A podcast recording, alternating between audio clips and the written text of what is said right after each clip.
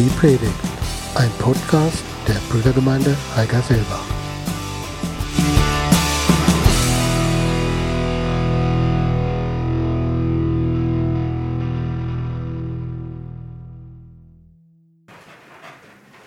Matthäus 1, 1 bis 17. Matthäus 1, 1 bis 17.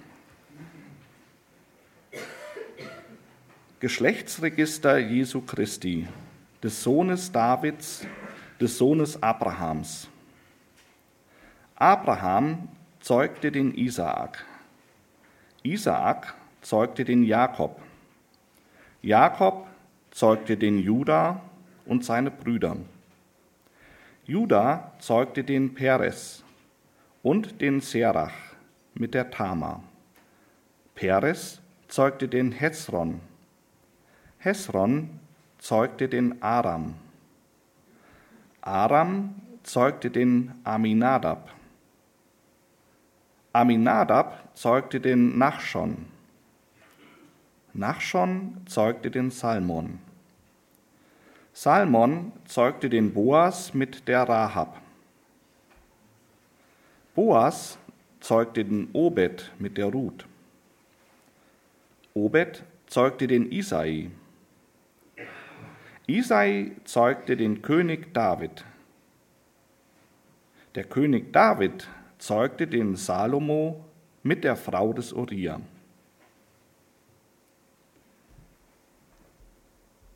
Salomo zeugte den Rehabeam. Rehabeam zeugte den Abia. Abia zeugte den Asa. Asa zeugte den Josaphat. Josaphat zeugte den Joram. Joram zeugte den Usia. Usia zeugte den Jotam. Jotam zeugte den Ahas. Ahas zeugte den Hiskia. Hiskia zeugte den Manasse. Manasse zeugte den Ammon. Ammon zeugte den Josia. Josia zeugte den Joachim und dessen Brüder zur Zeit der Wegführung nach Babylon. Nach der Wegführung nach Babylon zeugte Joachim den Shealtil. Shealtil zeugte den Serubabel. Serubabel zeugte den Abihu. Abihu zeugte den Eliakim. Eliakim zeugte den Assor. Assor zeugte den Zadok. Zadok zeugte den Achim. Achim zeugte den Eliud. Eliud zeugte den Elachasa. Elachasa zeugte den Matan. Matan zeugte den Jakob. Jakob zeugte den Josef den Mann der Maria, von welcher Jesus geboren ist, der Christus genannt wird. So sind es nun von Abraham bis zu David insgesamt 14 Generationen und von David bis zur Wegführung nach Babylon 14 Generationen und von der Wegführung nach Babylon bis zu Christus 14 Generationen.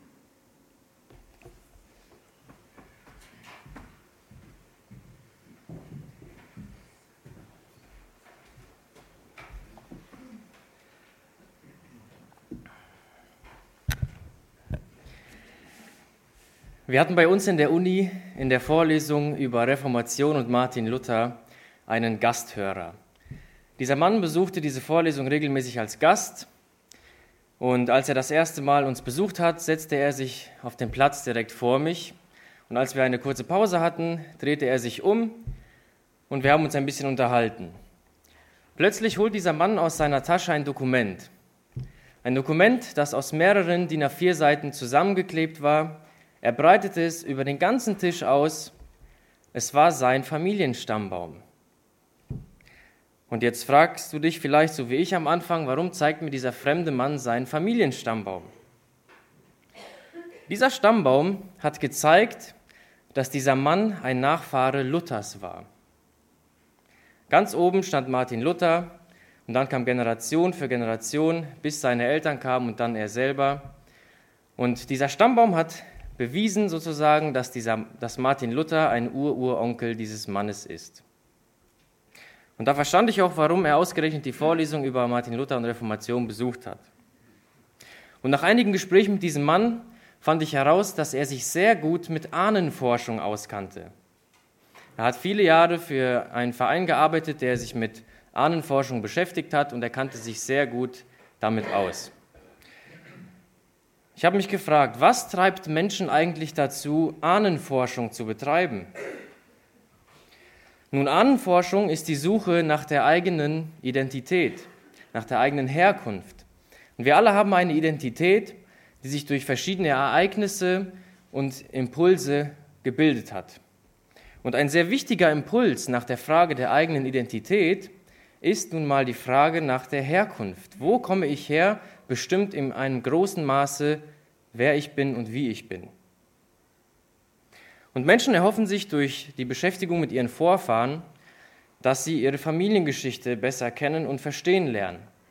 Und damit verbunden ist bei vielen Menschen die Hoffnung, dass sie sich selbst besser verstehen lernen. Liebe Gemeinde, Gott lädt uns heute Morgen zu einer ganz besonderen Art der Ahnenforschung ein. Wir haben vor drei Tagen das Kommen unseres Herrn gefeiert an Weihnachten. Und Gott lädt uns heute Morgen mal ein zu sehen, aus welchem Familienstammbaum Jesus eigentlich kommt. Und wir möchten heute Morgen gemeinsam diesen Stammbaum miteinander studieren. Und ich habe diese, Titel mit dem, diese Predigt mit dem Titel überschrieben, wer ist Jesus? Was sagt uns sein Stammbaum über ihn aus? Wenn wir das Stichwort Stammbaum hören, dann erfüllt es uns nicht unbedingt mit Leidenschaft. Und wenn wir mal ehrlich sind, dann denken wir, nachdem wir so einen Text gelesen haben, oftmals langweilig, uninteressant, ich kann damit nichts anfangen, so viele Namen, immer das Gleiche, es hat mir nichts zu sagen. Friedrich von Salé, ein deutscher Schriftsteller aus dem 19. Jahrhundert, der war bekannt dafür, dass er religions- und politikkritische Texte geschrieben hat. Und dieser Mann, der schreibt auch folgende Zeilen über die Stammbäume der Bibel. Er schreibt, der war ein Sohn, der war ein Sohn, der war ein Sohn. Der zeugte den, der zeugte den, der zeugte den. So schleppt sich's fort in trägem Leierton, bis tote Namen wir im Hirn sich drehen. Ich möchte heute zeigen, dass die Stammbäume aus der Bibel mehr sind als das, was dieser Mann schreibt. Aber ist es nicht so, dass wir insgeheim, wenn wir ehrlich sind, ähnlich denken? Ich konnte förmlich spüren, ich danke dir, Carsten, dass du das so langsam gelesen hast. Ich konnte förmlich spüren, dass der ganze Raum sich gefragt hat, was hat dieser Text uns eigentlich zu sagen?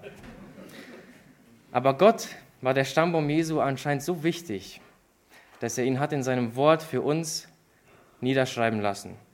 Warum? Wir sollen Jesus so gut wie möglich kennenlernen. Ein Christ ist ja jemand, der in einer persönlichen Beziehung zu Jesus steht oder zumindest stehen sollte. Und darum ist es für einen Christen umso wichtiger, Jesus so gut wie möglich zu kennen. Und die Bibel eröffnet uns viele Möglichkeiten und Perspektiven, Jesus kennenzulernen, und eine davon ist nun mal auch sein Stammbaum. Und dieser wird leider oft vernachlässigt. Und ich weiß nicht, wie du, wenn du die Möglichkeit hättest, ein Buch zu schreiben, wie du dieses Buch beginnen würdest. Aber für uns heute wirkt dieser Buchanfang, den Matthäus wählt, eher unüblich. Aber für die damaligen Leser und besonders für die Juden, und das ist sehr wichtig, ist dieser Buchanfang äußerst wichtig und äußerst interessant.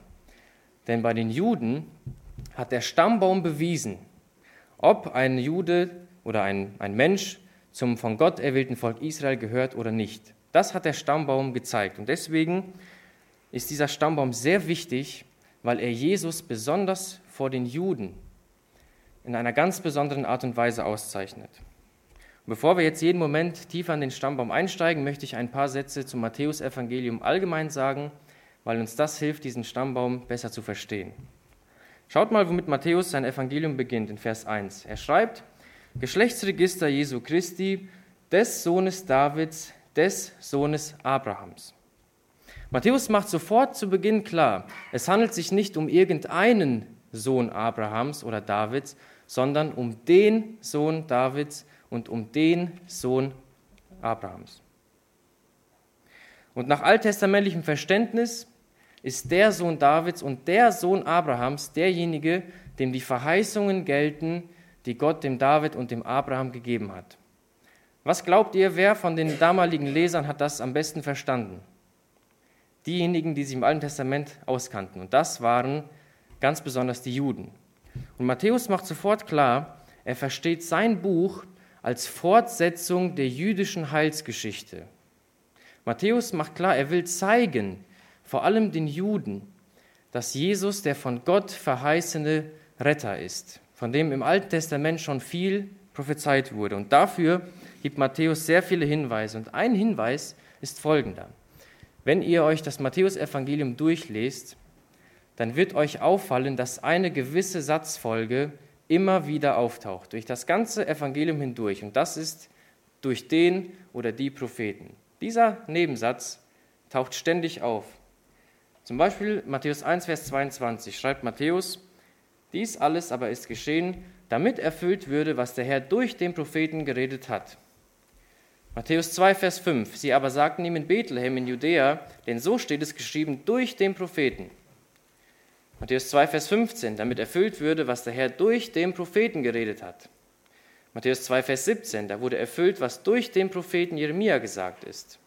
Matthäus 2, Vers 23, und dort angekommen ließ er sich in einer Stadt namens Nazareth nieder, damit erfüllt würde, was durch die Propheten gesagt ist. Matthäus 3, Vers 3, das ist der, von welchem geredet wurde durch den Propheten Jesaja.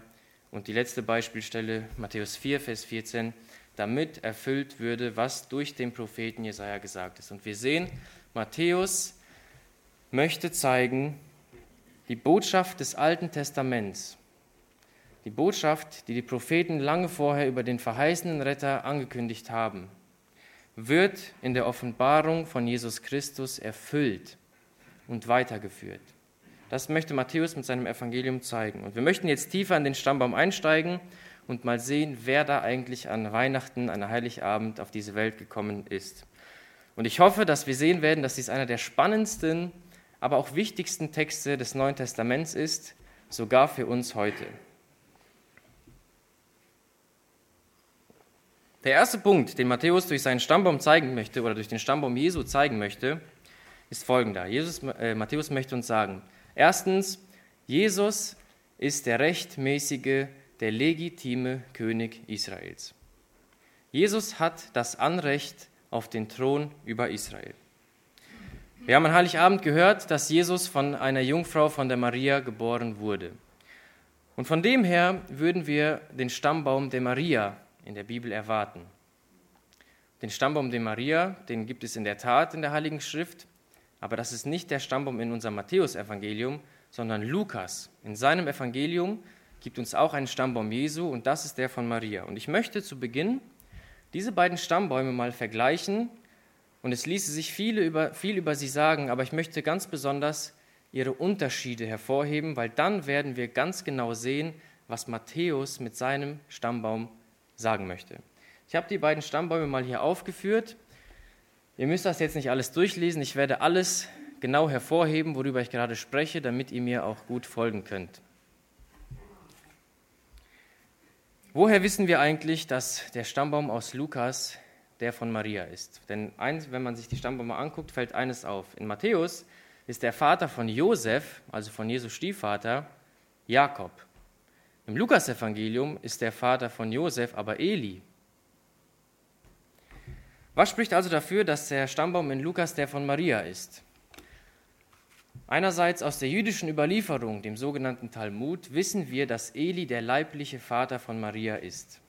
Das spricht ganz klar schon mal dafür, dass in Lukas der Stammbaum von Maria ist. Was außerdem dafür spricht, ist, dass wir nur im Lukasevangelium detaillierte Informationen über Maria finden.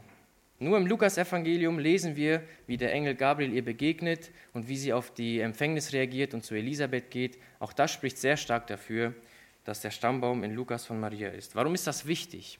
Warum ist es wichtig zu wissen, dass der Stammbaum in Matthäus der von Josef, also der von Jesus ist, der über seinen Stiefvater Josef geht?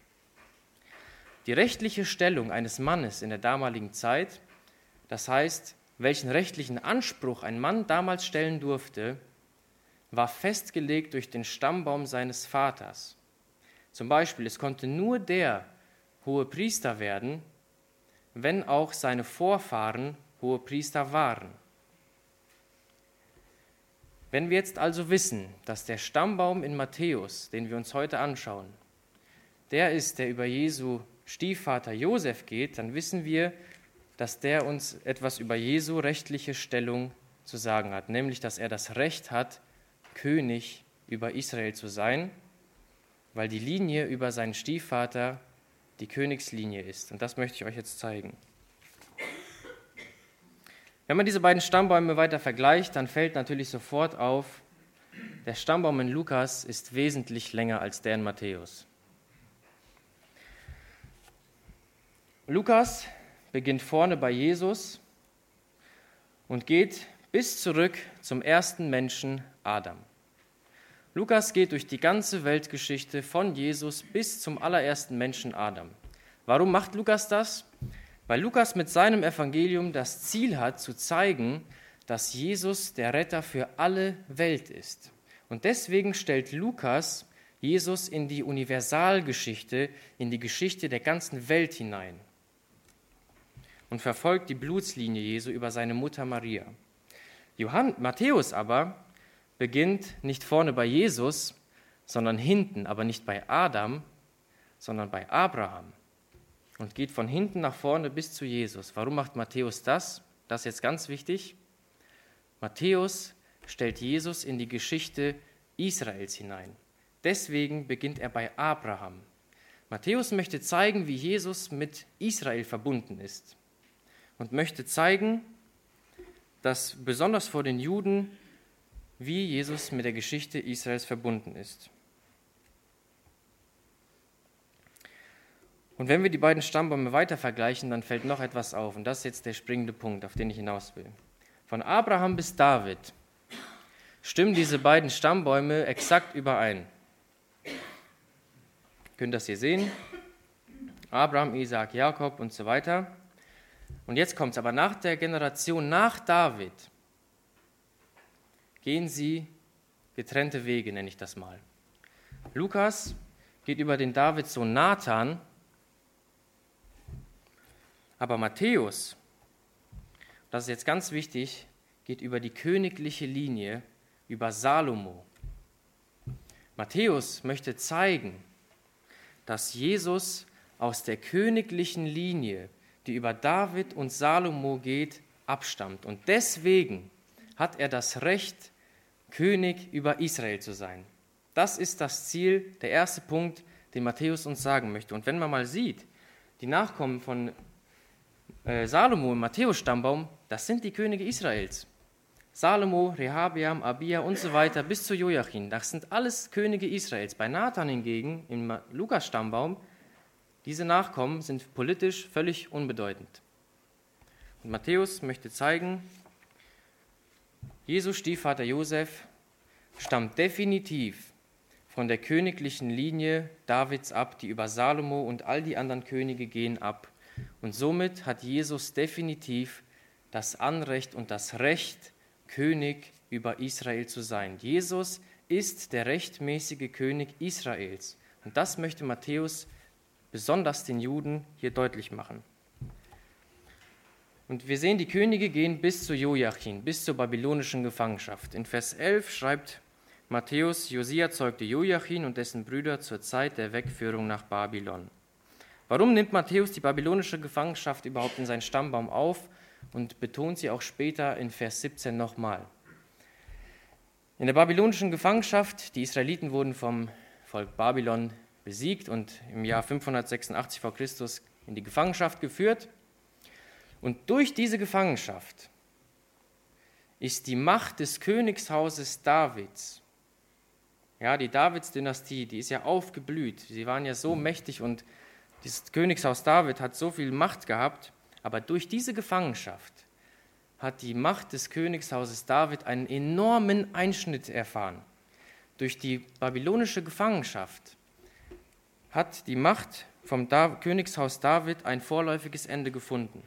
Und seit dieser Gefangenschaft wurde Israel von Fremdherrschern regiert, wie zum Beispiel den Babyloniern, Alexander dem Großen oder zur Zeit Jesu den Römern. Und das sehen wir auch in diesem Stammbaum. Nach der babylonischen Gefangenschaft gibt es keine israelitischen Könige mehr. Die ersten beiden Personen, Shealtiel und Zerubabel, die kennt man vielleicht noch, aber die nächsten Personen bis zu Jakob, Josef, einige von ihnen kommen nicht mal in der Bibel vor. Und wir sehen, dass durch die babylonische Gefangenschaft die königliche Macht des Hauses Davids zwar ihr vorläufiges Ende nimmt, aber die Abstammung der Könige, die geht ja weiter. Und das ist das Erste, was, Jesus, äh, was Matthäus uns durch den Stammbaum sagen möchte. Jesus ist definitiv der rechtmäßige König Israels. Er hat das Recht, König über Israel zu sein, weil er definitiv ein Nachkomme der königlichen Linie über David und Salomo ist. Jetzt fragst du dich vielleicht, warum ist das überhaupt wichtig? Wieso ist das wichtig, dass Jesus diesen Anspruch erheben darf, König über Israel zu sein? Jesus ist doch sowieso nicht mit einem irdischen, machtpolitischen ähm, Wunsch aufgetreten. Er hat ja sowieso nicht proklamiert, auf der Erde ein Reich zu gründen. Wieso ist es so wichtig, dass Jesus definitiv von David und der Königslinie abstammt? Und wieso ist das für uns wichtig, die wir ja politisch wenig mit Israel zu tun haben? Die Antwort gibt uns Matthäus im ersten Vers seines Evangeliums. Dort schreibt er, Geschlechtsregister Jesu Christi, des Sohnes Davids, des Sohnes Abrahams. Wenn Jesus wirklich unser Retter sein soll, wenn er wirklich der verheißene Retter aus dem Alten Testament sein soll, wenn er der Messias sein soll, was wir auch an Weihnachten gefeiert haben, wenn Jesus wirklich unser Retter sein soll, dann muss er ein bestimmtes Kriterium aus dem Alten Testament erfüllen, nämlich, dass er von David abstammt, dass er aus der königlichen Linie von David abstammt. Das war vom Alten Testament fest vorgegeben, wenn der heilige Gott seinen Retter schickt, wenn er den schickt, der die Schuld dieser Welt bewältigt, der die Finsternis erhält, dann muss dieser Retter aus dem Stamme Davids kommen. Das war vom Alten Testament her ganz klar vorgegeben. Deswegen ist es wichtig, dass Jesus aus der königlichen Linie über David abstammt. Und das ist das Zweite, was Matthäus uns sagen möchte. Also erstens, Jesus ist der rechtmäßige König Israels und zweitens, Jesus ist der wahre Messias Israels. Messias kommt aus dem Aramäischen und bedeutet so viel wie der Gesalbte, also der von Gott Gesalbte. Und das haben die Christen übernommen und haben es auf Jesus übertragen, weil er der von Gott Gesalbte ist. Und das Alte Testament macht ganz klar, der Messias, den Gott sendet, den Retter der Welt, der wird von David abstammen. Das war nötig, wenn einer Messias sein wollte. Wenn einer Messias sein wollte und behauptet hat in der damaligen Zeit, er sei der Messias, dann musste er dieses Kriterium erfüllen. Das war sozusagen die Messlatte für den Messias. Und es gibt sehr viele alttestamentliche Stellen, die das zeigen. Ich möchte einige wenige euch zeigen, wo das deutlich wird. Zum Beispiel in 2 Samuel 7, Vers 16. Da spricht David mit Gott und äußert Gott gegenüber den Wunsch, dass er ihm einen Tempel bauen darf. Und Gott sagt David, dass nicht er den Tempel bauen wird, sondern sein Sohn Salomo. Dann sagt Gott einiges über Salomo und dann sagt Gott etwas über Davids Thron. Gott sagt zu David, dein Haus und dein Königreich sollen ewig Bestand haben vor deinem Angesicht. Dein Thron soll auf ewig feststehen. Ein ewiger Thron. Gott sagt David einen ewigen Thron zu. Und die frommen Juden zur Zeit Jesu, die wussten ganz genau, dass das noch aussteht. Die frommen Juden, die wussten ganz genau, dass das noch nicht erfüllt war zur Zeit Jesu. Sie wussten, dass das babylonische Exil, die Gefangenschaft, das kann noch nicht alles gewesen sein. Da muss noch etwas kommen. Es muss noch einer kommen, der diese Zusage erfüllt. Es wird einer kommen, der die offizielle Linie über Salomo weiterführt, beziehungsweise sich den Thron Davids besetzt. Oder die Stelle, bekannte Stelle aus Jesaja 9, diese Weihnachtsankündigung. Dort schreibt Jesaja: Denn ein Kind ist uns geboren, ein Sohn ist uns gegeben und die Herrschaft ruht auf seiner Schulter und man nennt seinen Namen Wunderbarer, Ratgeber, starker Gott, ewiger Vater, Friedefürst. Und jetzt kommt, die Mehrung der Herrschaft und der Friede werden kein Ende haben auf dem Throne Davids und über seinem Königreich, dass er es gründe und festige mit Recht und Gerechtigkeit von nun an bis in Ewigkeit. Auch hier wieder ein ewiger Thron. Es wird einer kommen, der den Thron Davids besetzt und auf ewig regieren wird. Das ist Jesus Christus. Oder was sagt der Engel Gabriel zu Maria, als er ihr ankündigt, dass sie schwanger werden wird und einen Sohn gebären wird? Er sagt, fürchte dich nicht, Maria, denn du hast Gnade gefunden bei Gott. Und siehe, du wirst schwanger werden und einen Sohn gebären und du sollst ihm den Namen Jesus geben. Und jetzt kommt's. Dieser wird groß sein und Sohn des Höchsten genannt werden. Und Gott der Herr wird ihm, jetzt kommt's, den Thron seines Vaters David geben. Und er wird regieren über das Haus Jakobs bis wann? In Ewigkeit. Und sein Reich wird kein Ende haben. Und schließlich sagt Jesus über sich selbst in der Offenbarung, ich, Jesus, habe meinen Engel gesandt, um euch diese Dinge für die Gemeinden zu bezeugen. Ich bin die Wurzel und der Spross Davids, der leuchtende Morgenstern. Es wird also der Sohn Gottes beschrieben, der Frieden, Heil und Rettung für diese Welt bringt.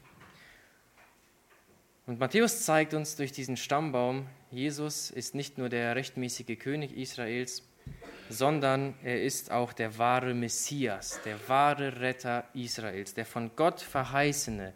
Und das hätte der Letzte in Israel verstehen müssen. Die Juden wussten, das steht noch aus, und sie hätten verstehen müssen, allein durch diesen Stammbaum, dass Jesus der verheißene Retter ist.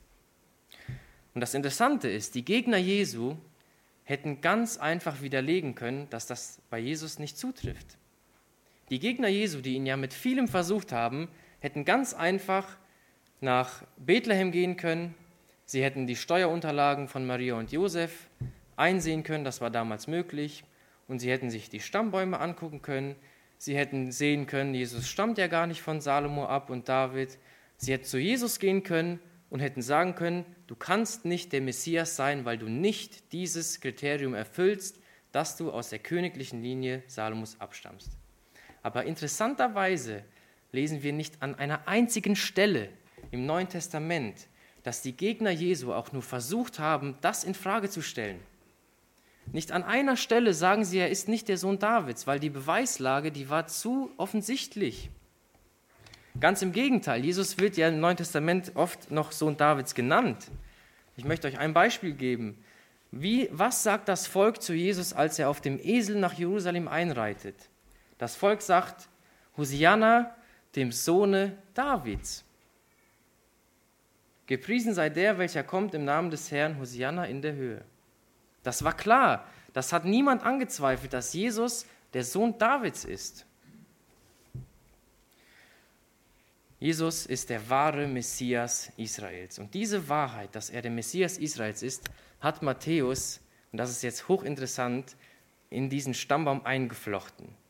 Diese Wahrheit, dass Jesus der wahre Messias ist, die durchzieht den ganzen Stammbaum. In Vers 17 schreibt Matthäus nochmal und erklärt seinen Lesern, wie er diesen Stammbaum konstruiert hat, wie er ihn aufgebaut hat. Matthäus schreibt, so sind es nun von Abraham bis zu David insgesamt 14 Generationen. Und von David bis zur Wegführung nach Babylon wieder 14 Generationen und von der Wegführung nach Babylon bis zu Christus nochmal 14 Generationen. Wenn man sich andere Stammbäume in der Bibel ansieht, wie zum Beispiel den in Lukas gerade eben, den wir ja auch hatten, oder im ersten Buch Chronik oder in Ruth, dann wird einem schnell klar, dass Matthäus ganz offensichtlich einige Generationen ausgelassen hat. Matthäus hat ganz offensichtlich diesen Stammbaum so konstruiert, damit er auf 3 mal 14 kommt. Zum Beispiel in Vers 3 zwischen Peres und Vers 4 Aminadab, das ist ein Vers, liegen 400 Jahre. Also Matthäus hat offensichtlich Generationen ausgelassen und diesen Stammbaum so konstruiert, weil er, damit er auf die 3 mal 14 kommt. Und wir müssen auch verstehen, wenn in der damaligen Zeit gesagt wurde in einem Stammbaum A zeugte B, dann heißt das nicht automatisch, dass A der direkte Vater von B ist, sondern es kann auch heißen, A ist der Urgroßvater von B. Das war den Leuten damals ganz klar. Das war üblich. Das heißt, also wenn geschrieben wurde, A zeugte B, das heißt nicht gleich, A ist der Vater von B, er kann auch der Urgroßvater sein. Und jetzt kann man sich fragen, warum, Matthäus, wählst du diese 14er-Struktur? Warum kommst du ausgerechnet auf die Zahl 14?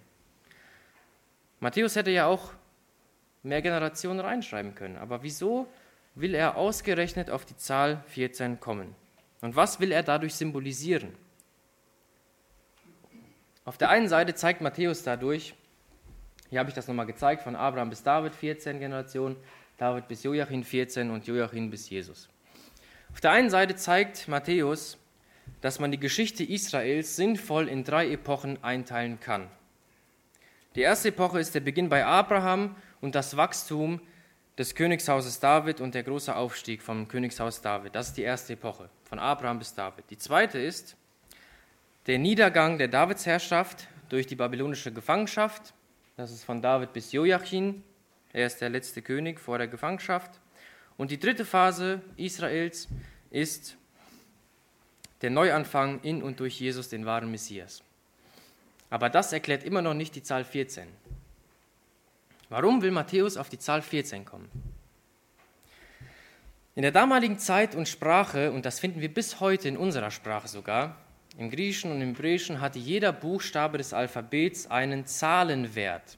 Das finden wir bei uns heute, wenn man als Kind Geheimschrift hatte, dann hat man einfach geguckt, okay, A steht im, an der ersten Stelle des Alphabets, also hat A den Zahlenwert 1. B steht an der zweiten Stelle des Alphabets, hat den Zahlenwert 2. Und so geht es immer weiter. C3, D4. Und das war sogar in der damaligen Zeit auch schon so.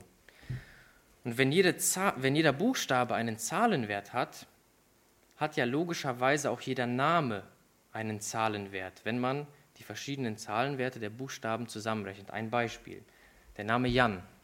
J steht an zehnter Stelle des Alphabets, hat somit den Zahlenwert 10. A1 und N14. Rechnet man diese zusammen, so hat der Name Jan den Zahlenwert 25.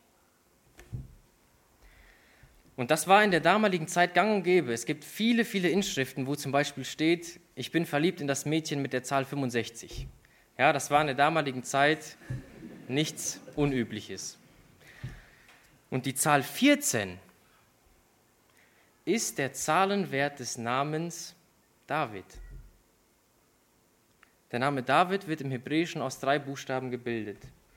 Dalet, Waf und Dalet.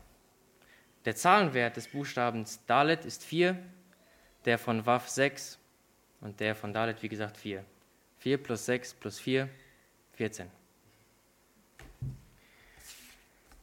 Versteht ihr, Matthäus hat diesen Stammbaum so konstruiert, weil er dadurch etwas symbolisieren möchte. Er möchte sagen, die gesamte Geschichte Israels dreht sich um den Davidssohn. Die gesamte Geschichte Israels, die man sinnvoll in drei Epochen einteilen kann, die läuft auf den Davidssohn hinzu. Die gesamte Geschichte Israel und das Ziel dieser drei Epochen Israels ist der Davidssohn, wenn man so will, der wahrhaftige Vierzehner. Das ist das, was Matthäus dadurch aussagen möchte.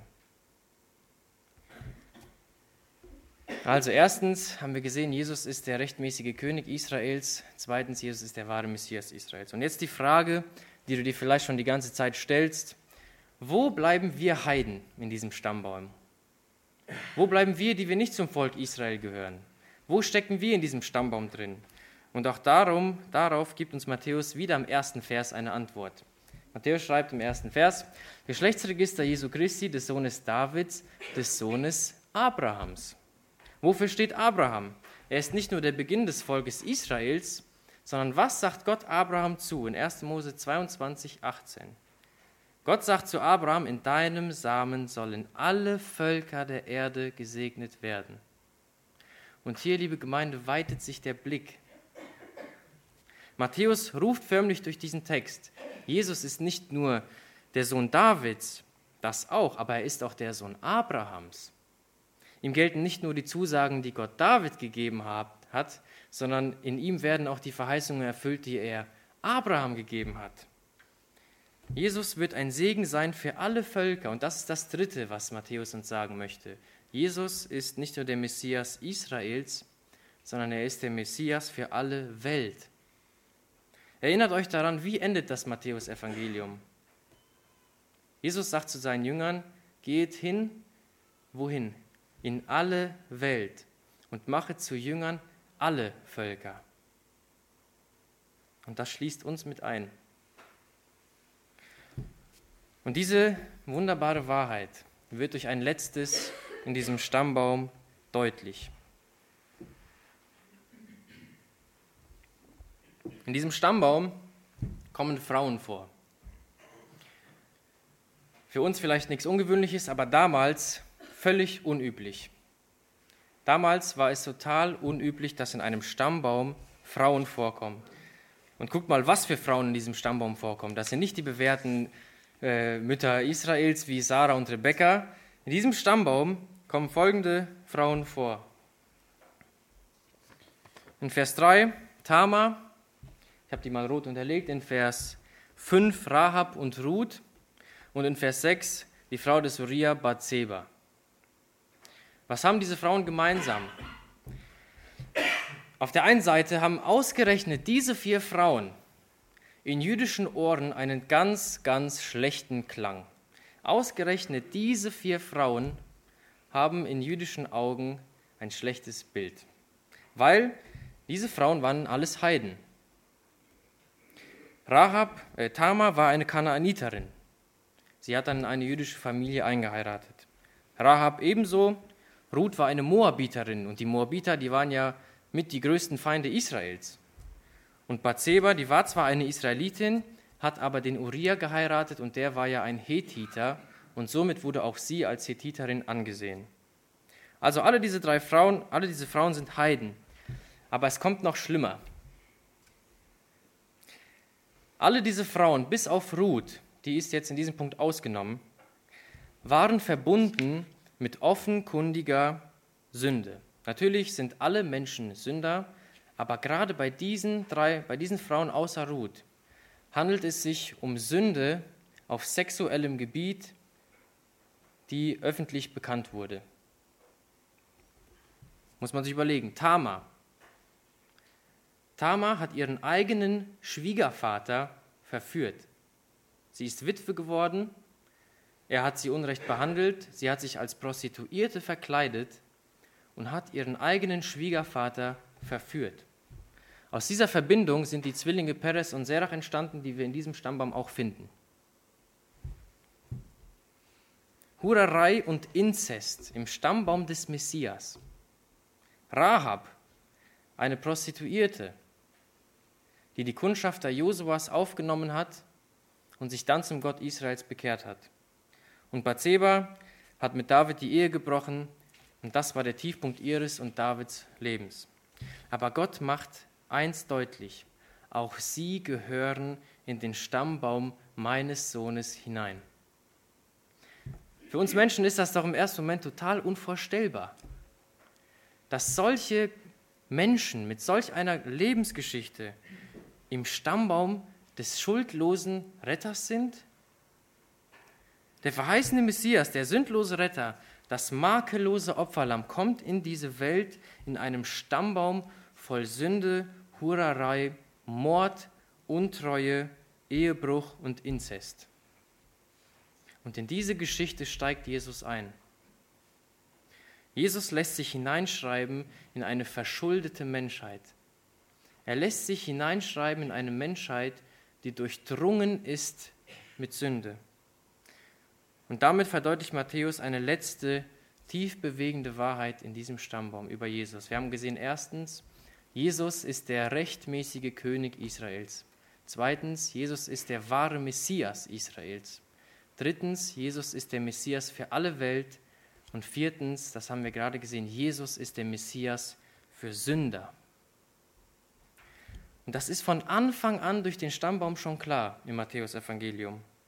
Jesus als sündloser Retter steigt in die Geschichte einer von Sünde beherrschten Menschheit ein. Und in diesem Stammbaum wird nichts beschönigt. Es wird nichts vertuscht. Es wird nichts beschönigt. Jesus macht genau das Gegenteil, was wir gerne mit den Sachen bei uns im Leben machen, die uns schlecht dastehen lassen. Wir würden am liebsten alles aus unserer Biografie streichen, was uns schlecht dastehen lässt. Oder wir würden am liebsten alles vertuschen, wo Grausames in, bei unseren Vorfahren vielleicht passiert ist. Aber Jesus lässt alles stehen. Er war ohne Sünde und sagt, ich lasse alles drin stehen. Ich beschönige nichts in meinem Stammbaum. Warum? Weil ich euch in eurer Schuld nicht alleine lassen will. Darum.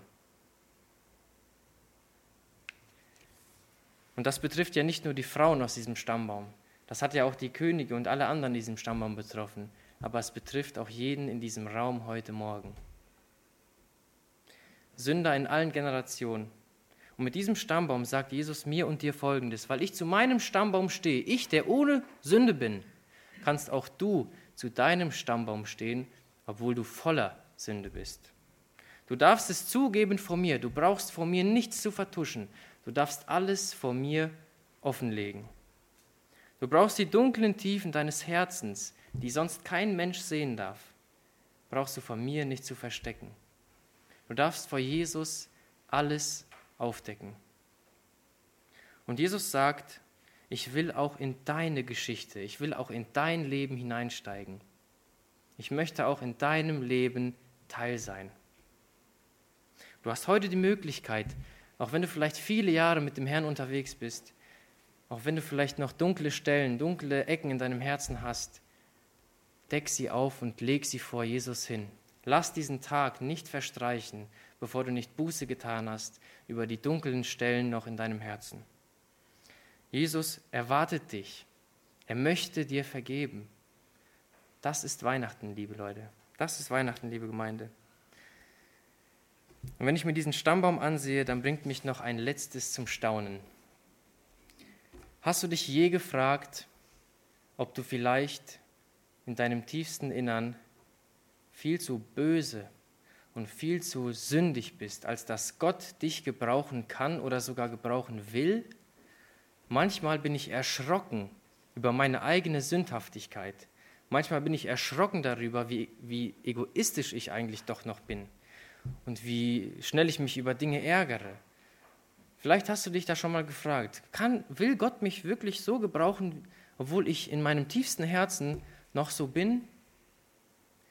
In diesem Stammbaum kommen 46 Personen vor, die alle Sünder sind, durch und durch. Aber dieser Stammbaum zeigt uns, dass Gott die verschiedensten Menschen gebraucht, selbst die, die in den Augen der Menschen total verrufen waren.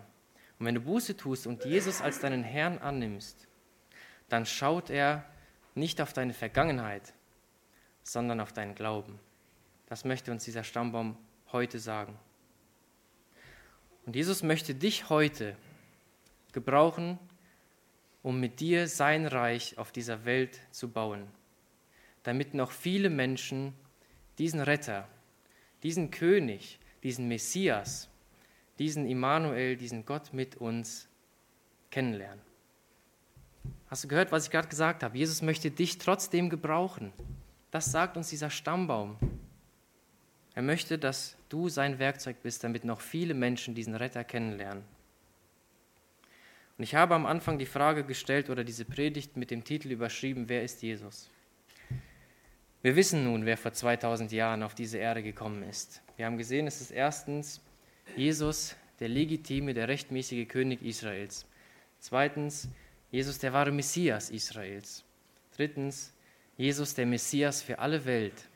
Und viertens, Jesus, der Messias für Sünder und deshalb auch der Messias für dich und für mich. Wir möchten jetzt eine Zeit der Stille haben wo jeder von uns im Gebet auf diese Botschaft, die dieser Stammbaum uns weitergibt, antworten können. Wo wir im Gebet Gott antworten können auf das, was er uns durch sein Wort heute mitgeben möchte.